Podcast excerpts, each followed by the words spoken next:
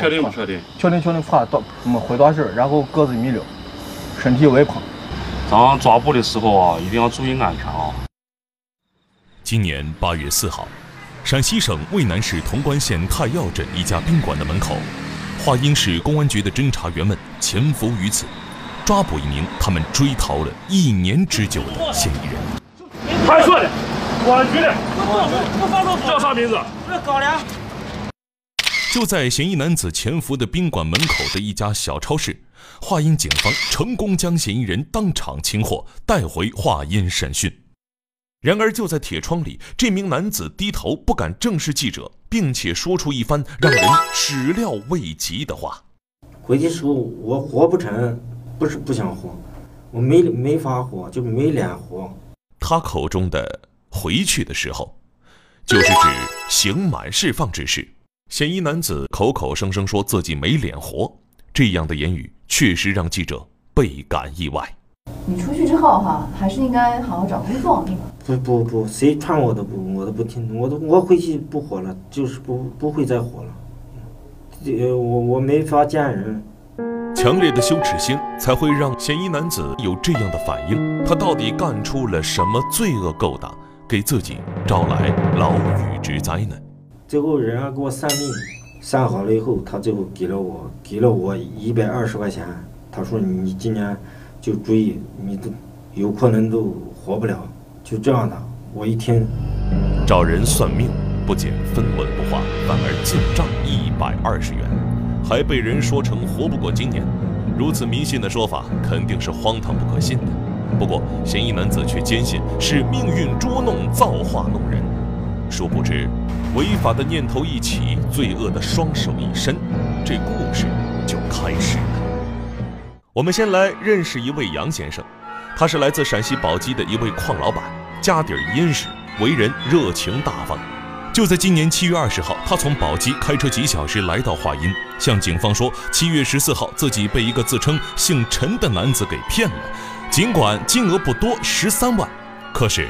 他着实咽不下这口气呀，他就觉得这个不可思议，花了这么多钱买了这么多东西，回去还连土都不值。杨先生到底买的什么呢？十三万对于生意人而言也不多，正是这个小小的数字，成为了诱惑杨先生上钩的大诱饵。金矿粉就是从矿山里边采出来了金矿，然后人工加工以后磨成的粉，里边含金量。特特别高。原来，杨先生是金矿的老板，他花十三万，正是买的金矿粉。而金矿粉又分为高品位和低品位，品位越高，含金量就越高，能提炼出的黄金就越多。如果高品位的就是六十以上，七十、八十、一百就是更高的。关键的是，经过权威机构鉴定其样本，这批金矿粉的品位那是相当高。它化验时候是一吨，大概是一百零二克吧。按当时市场价格，九十三吨的话就是一百五十万吧。而杨先生只花了十分之一的价格就捡了这么大一个便宜，这能信吗？我都觉得不可相信。果然，就当杨先生满心欢喜让司机把这九十三吨金矿粉拉回宝鸡，再找人进行化验时，他彻底傻眼了。他化验了一颗都没有。当时我还有点不可能，我你化验是不是中中不中？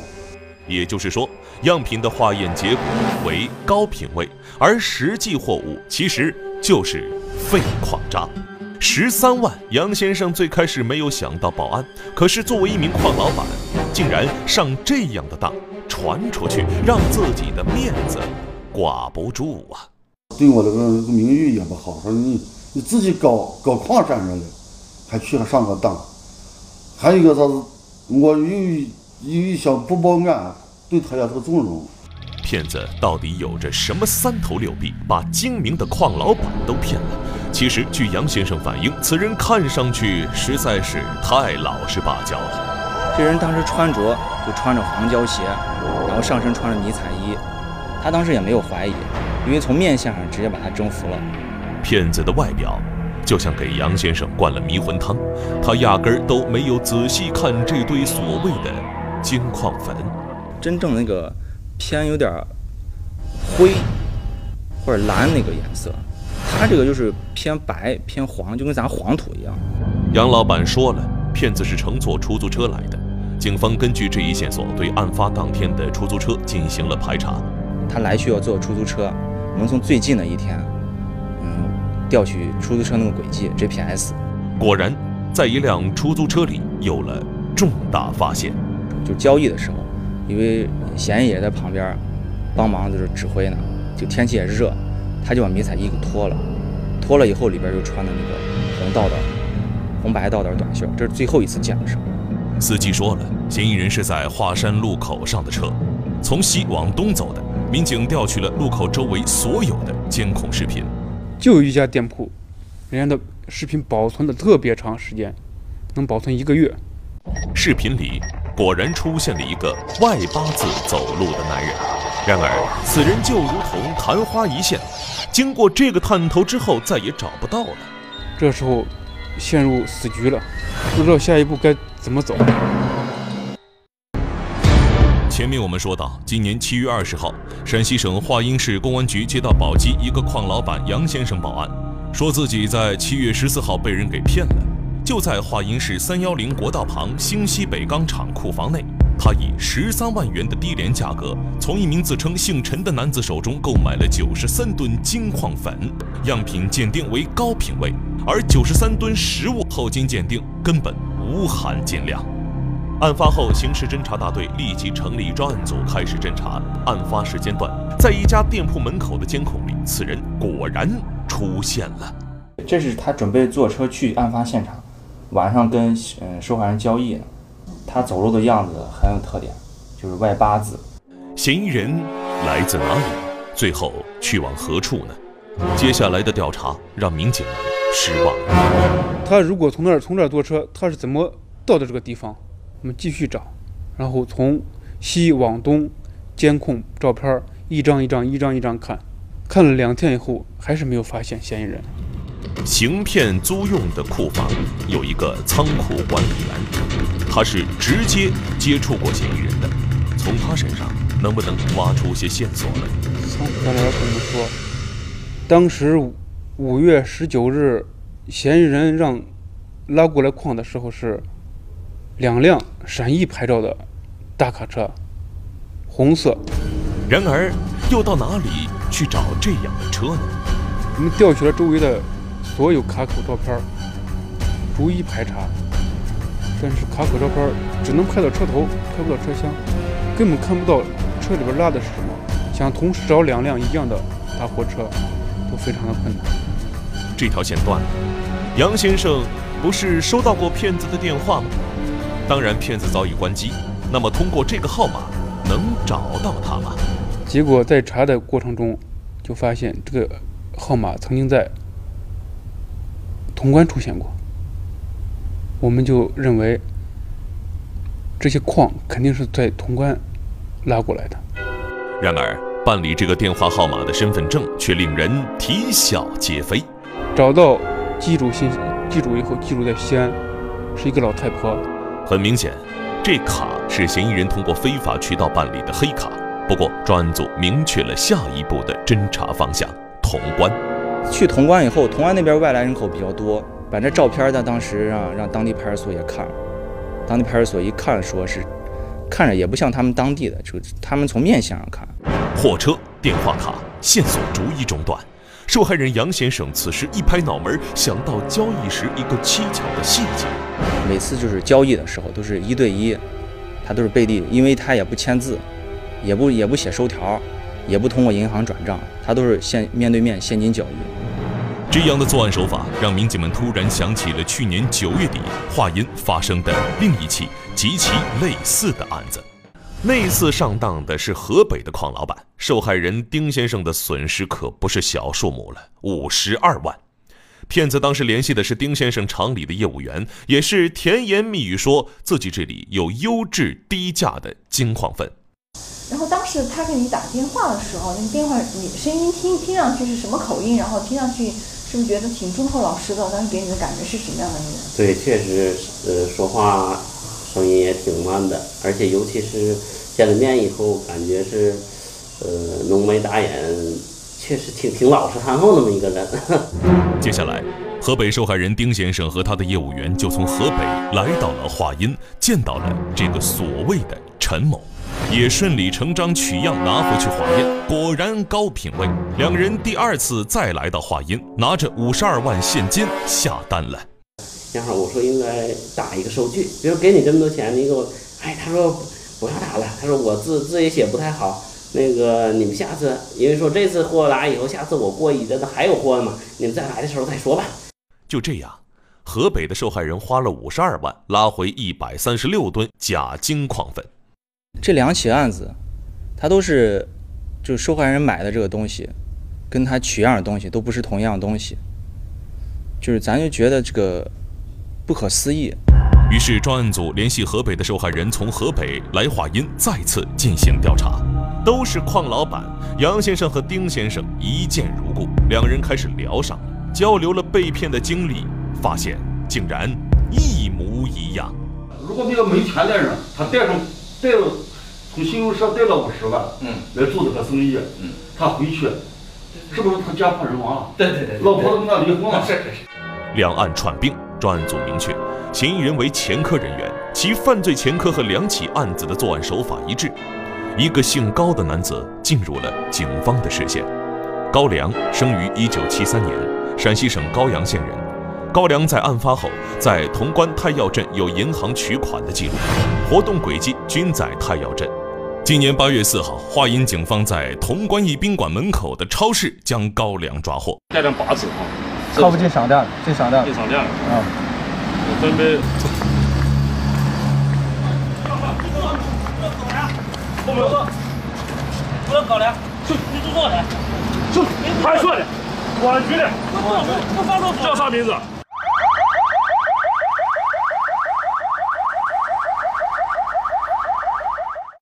经审讯，犯罪嫌疑人高良交代，去年九月，伙同嫌疑人蔡某在华阴以卖金矿粉为幌子，骗取丁先生财物五十二万元。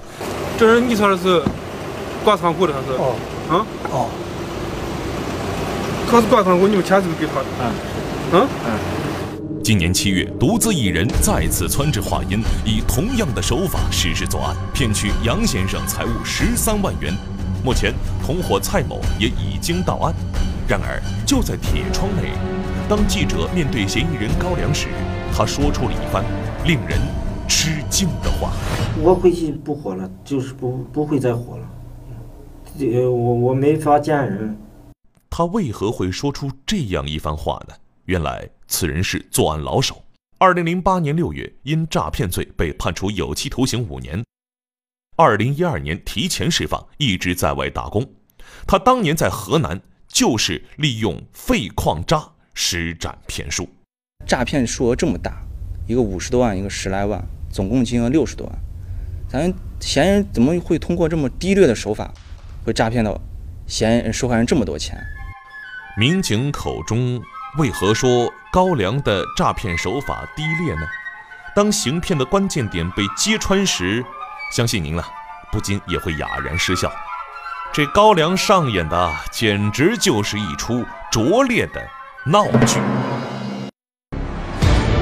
前面我们说到，犯罪嫌疑人高粱利用废矿渣充当高品位的金矿粉，屡屡作案，用谎言把两个矿老板骗得晕头转向。此人外表忠厚老实，实际上却是反侦查意识极强。今年七月作案后，他逃跑的路线。颇具有喜剧色彩。当时案发现场就在我们这儿桃下的一个钢厂，这这儿库房比较多，嫌疑人在这边租了一个废旧的库房。作案完以后，他当时他一他的住住的地方在东边，他当时分析也在东边，就潼关方向。然后他当时是先乘乘坐出租车，当时已经凌晨三四点，他乘出租车先往西坐。昨儿下了出租车以后，他又换乘辆出租车，然后再往东坐，东一直沿着三幺零国道，一直坐到这个华山口，反其道行驶。想回东边，他想先往西走，南辕北辙，欲盖弥彰，只和受害人现金交易。绝不涉及银行卡转账，用最原始的手法行骗，这就是高粱的诀窍。他口中所谓的金矿粉，其实就是废矿渣。花了是一一万，总共那一堆花了一万八千。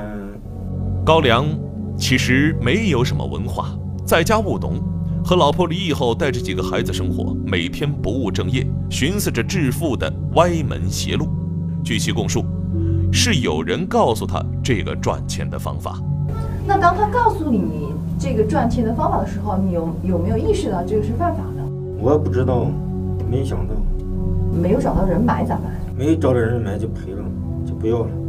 一万八千，对于高粱而言并非小数目，他怎么可能做到说不要就不要呢？这买家必须要找到，而实际上教会高粱诈骗手法的那个人已经身陷囹圄。当时我们对这个法不懂，现在才知道这是犯了法。不管高粱是真的不懂法，还是知法犯法，希望这次教训让他可以真正的清醒过来。不过那时的他就像热锅上的蚂蚁，着急，用黑卡办的电话号开始广撒网。黑卡是假的吧？也不是真的身份证办的，对吧？那就是还是怕人家赔了来找我们。这些准备工作做完以后，高粱开始在网上寻找收购金金粉的公司。一个一个打电话。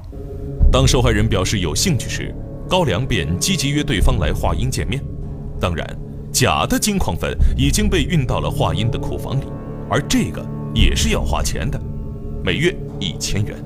他当时给库房人说他这是那个耐火土，而且还专门贴上封条。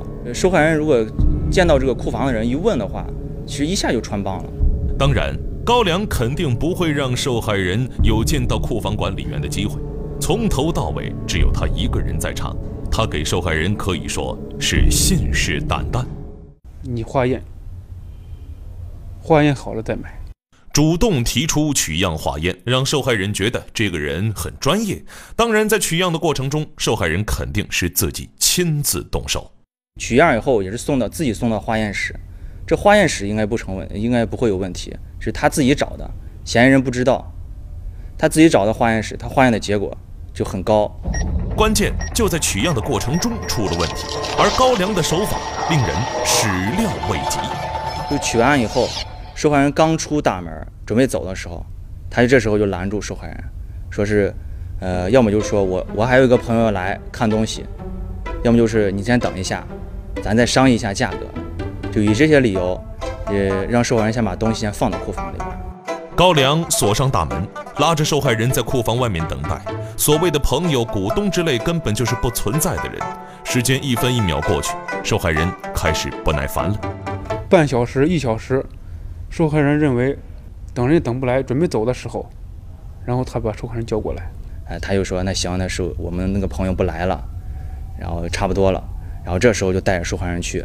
打开大门，就显得很积极、很热情。经过长时间等待，受害人的警惕性已经降低。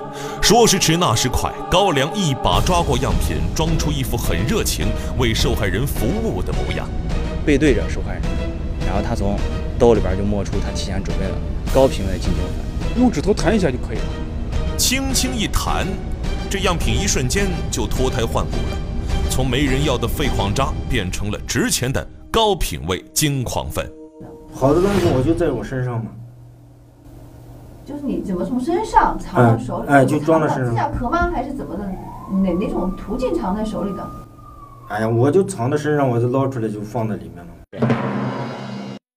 他哎呀，这个东西咋说呢？他没注意，他注意了他就就不要了，是不是？他没注意。他这时候就是一直在，就是一直在说那些他那矿山的事儿。就给给受害人一直描绘一个，就将来这个生意很大，就一直在许诺那个，受害人一直在想象那个那个东西，他的注意力是全部在放在那儿了。于是受害人拿着高品位的鉴定报告，满心欢喜联系高粱，重金买回一堆废物了。通过问了受害人以后，受害人当时他的心里当时就是，这笔生意做成，我能赚几十万，还后续我还会赚。他嫌疑就是抓住受害人贪小便宜。最原始的调包计却屡屡得手。这高粱是摸透了人性的弱点，再施以心理战术，消磨受害人的耐心和警惕性。如今的他再次入狱，心里的滋味也是不好受吧？对不起，你觉得骗人好吗？不好，就是说他们的损失，我有机会我就是要给他们补偿。当然，本案无疑也给那些带着侥幸心理，以为天上会平白无故掉馅饼的人们，也再次敲响了警钟。给大家也提个醒，以后就是就不要贪小便宜，就是提高警惕，遇到这种事儿多想一想，也多问一问别人。其实像这个过程中，但凡有一点，他问一下他的懂行的人或者其他人，他也不会受骗，更不会骗这么多钱。